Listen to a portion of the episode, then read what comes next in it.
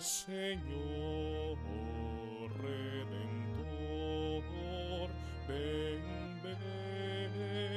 no tardar. Oh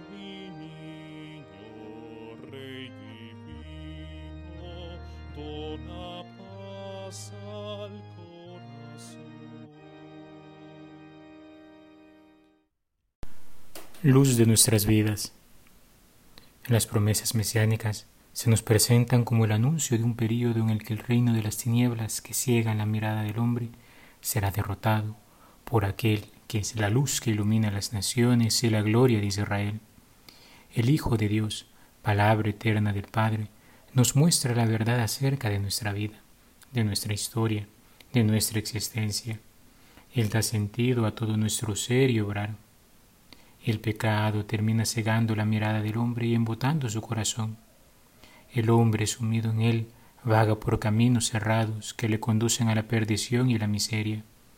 Jesús da una nueva luz a nuestros ojos, la luz de la fe, la cual no sólo nos hace capaces de reconocer la grandeza que llevamos en nosotros al haber sido creados a imagen y semejanza de Dios, sino que nos lleva también a redescubrir cómo por su pasión, muerte y resurrección nos hemos convertido en hijos de un mismo Padre, y por tanto fluye en cada hebra de nuestro ser su misma vida divina.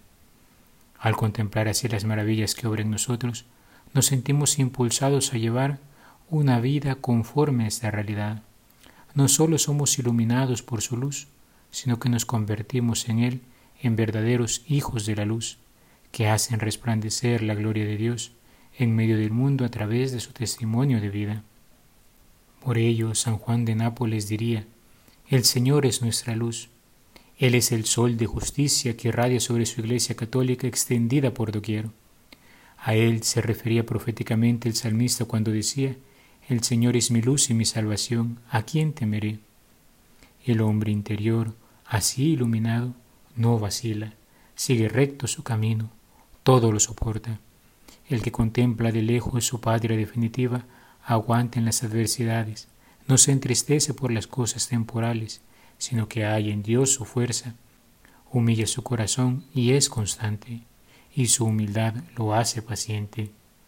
Esta luz verdadera que viniendo este mundo alumbra a todo hombre, el Hijo, revelándose a sí mismo, la da a los que lo temen, la infunde a quien quiere y cuando quiere. El niño que nacerá en Belén es la luz que nos llega de lo alto. Él disipará las tinieblas que aquejan nuestros corazones, toda tristeza, toda melancolía, toda aflicción, toda inseguridad y temor, toda tentación e incluso un día la misma muerte será finalmente derrotada por aquel que es el autor de la vida. Por ello, con el salmista podemos decir hoy, el Señor es mi luz y mi salvación, ¿a quién podré tenerle miedo? El Señor es la defensa de mi vida.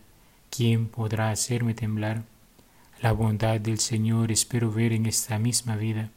Ármate de valor y fortaleza, y en el Señor confía. Roguemos al Señor nos conceda la gracia de redescubrir en nuestra historia la esperanza que ha sembrado en nuestros corazones, para que, jubilosos, le acojamos con un corazón sincero en esta Navidad. Alabado sea Jesucristo, por siempre sea alabado.